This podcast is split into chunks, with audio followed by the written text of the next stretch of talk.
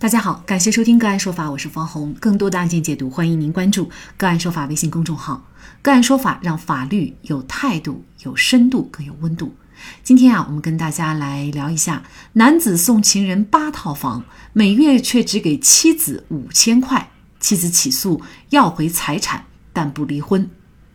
据媒体报道，一九九零年十二月，魏女士和吕先生经朋友介绍认识，之后就领证结婚。第二年，儿子出生，一家三口美满幸福。后来，吕先生的生意越做越大，为了更好的照顾家庭，二零零三年，魏女士辞去工作，数十年来安心做一个贤内助，照顾儿子和吕先生。吕先生每个月给魏女士五千元的生活费，以供家用。谁知，原本是为爱付出，却给了他人可乘之机。在某次饭局当中，五十多岁的吕先生认识了三十多岁的严小姐。很快就和严小姐坠入爱河，还生下了一个女儿。不料这个女儿患有先天疾病，大大小小的手术做了好几次，自然是吕先生包揽所有费用。五年多下来，吕先生陆续向严小姐转账了三百多万元。期间，吕先生还瞒着妻子魏女士，以自己的名义购买了厦门四套房产，另外又在其他城市购买了八套房产。后来，他还把这八套房产都赠予了严小姐。纸终究是包不住火。魏女士发现，经常不在家的丈夫原来另外有了个家，这对于多年一心照顾家庭的魏女士来说，无异于晴天霹雳。魏女士认为，在夫妻关系存续期间，吕先生隐匿转移夫妻共同财产的行为，已经严重侵害了自己对于夫妻共同财产享有的权利，希望法院依法分割厦门的那四套房，以及吕先生名下的一张银行卡内的四百多万存款。而吕先生却坚决反对婚内分割财产。吕先生说：“家里财产也不止这些，如果要分割财产，就等离婚之后一并清算。”魏女士不离婚却要分割财产，法院会支持吗？魏女士还有什么样的方法可以为自己维权？就这相关的法律问题，今天呢，我们就邀请北京市康达律师事务所婚姻家事律师、ACT 心理咨询师，有着六年北京法院工作经验、一千件以上案件实操经验的张佳佳律师，和我们一起来聊一下。张律师您好，您好，方老师。嗯，好，非常感谢张律师哈。像魏女士这种情况，她还不想离婚，但是呢，她又想分割夫妻共同财产，这种可以吗？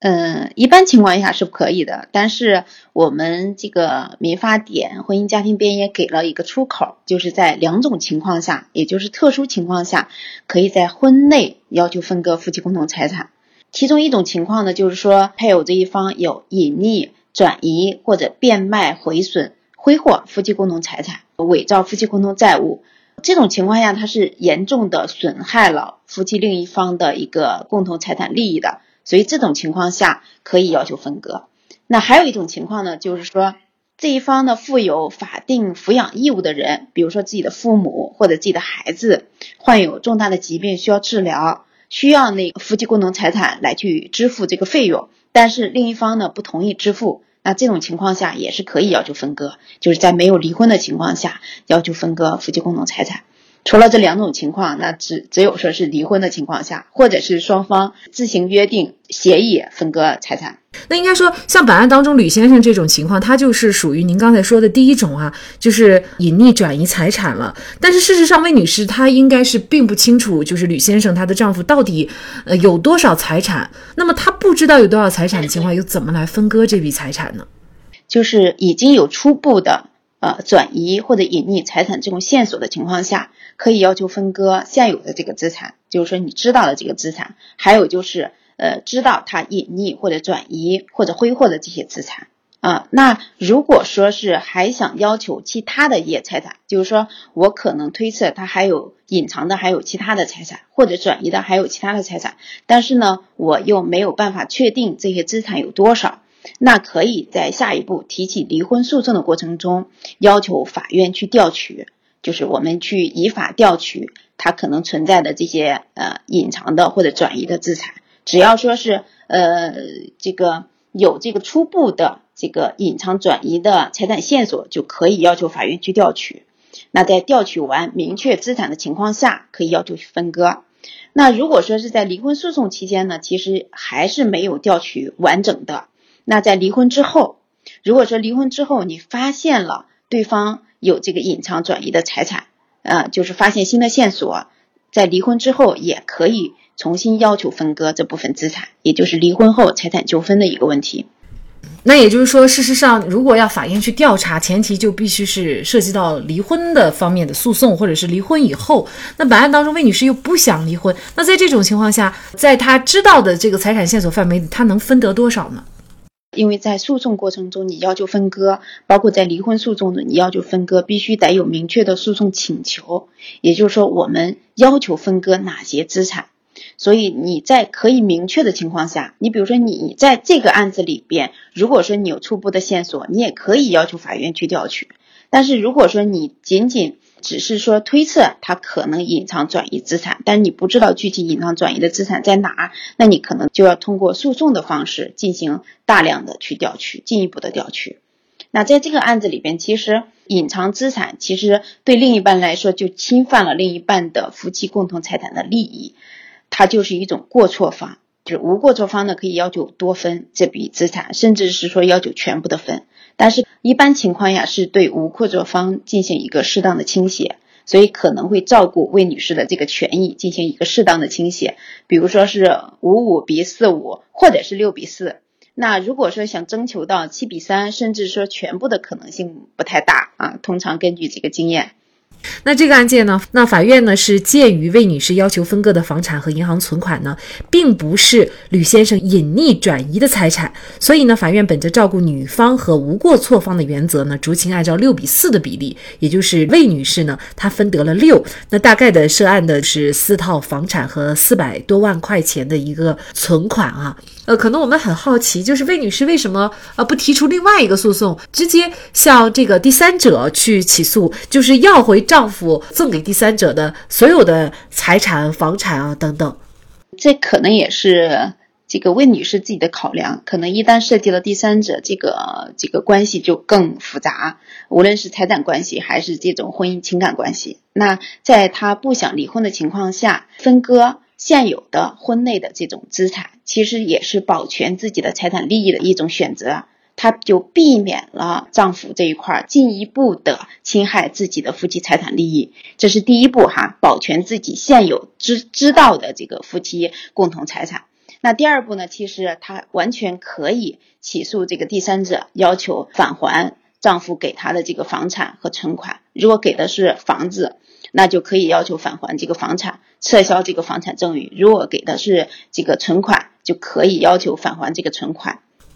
而且这样的官司基本上只要他有证据，都是可以要得回来的，是吗？对对，第一步呢就是说这个赠与给第三者的这个财产是夫妻共同财产，需要去证明。第二呢就是说他这个夫妻共同财产有这个丈夫赠与给了这个第三者。只要说是呃明确了这两步，基本就没问题。撤销赠与，因为本身这种行为呢，不仅破坏了这个夫妻感情，其实它也是违反这种公序良俗的一种行为。所以，违反公序良俗的行为，呃，法律法律呢也是规定这种的行为，法律行为是无效的。那这种赠与合同也是直接被界定为无效。假设她赢了两场官司，但是呢，这两场官司并不能够真正层次的解决她和丈夫之间的这个感情问题、婚姻家庭问题和以及这个丈夫和第三者之间的感情。那么，假设这些官司都胜诉了，她也维权成功了，但是事实上她没有办法完全避免，就是丈夫还会继续的向这个第三者还有孩子去啊进行一些财产的赠与啊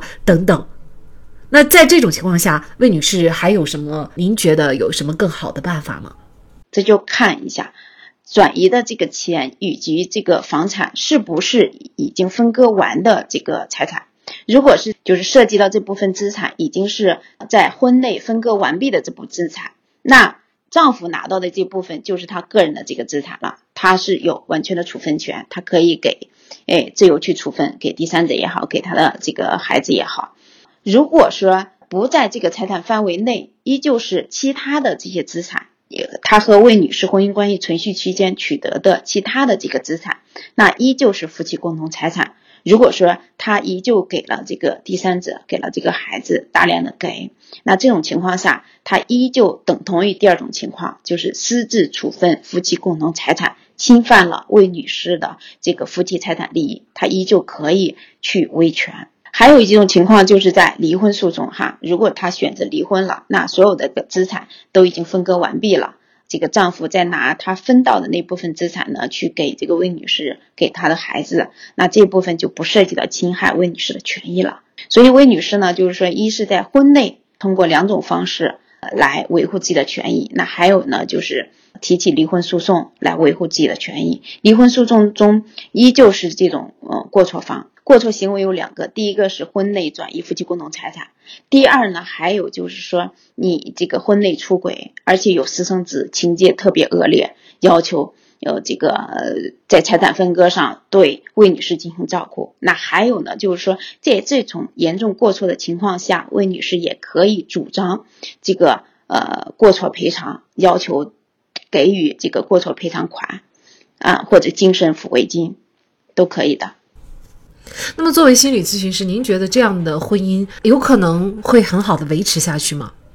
已经存在这种事实出轨。第二呢，就是长期的这种关系，呃，和这个第三者的丈夫和第三的关系非常的紧密了，啊，也就是说，其实事实上已经是两个家庭了。那这种挽不挽回，其实是在魏女士她的自己的一个呃选择。那还有呢，同时呢是丈夫这一块儿啊，要不要选择一方？结束这种三人行的这种状态，如果不结束这种状态的话，那对两个家庭来说都是一种伤害。吕先生为了满足自己的欲望，伤害了妻子，更伤害了孩子。而第三者尽管得到了一些财产，却得不到一个正常的家庭，而最苦的还是孩子。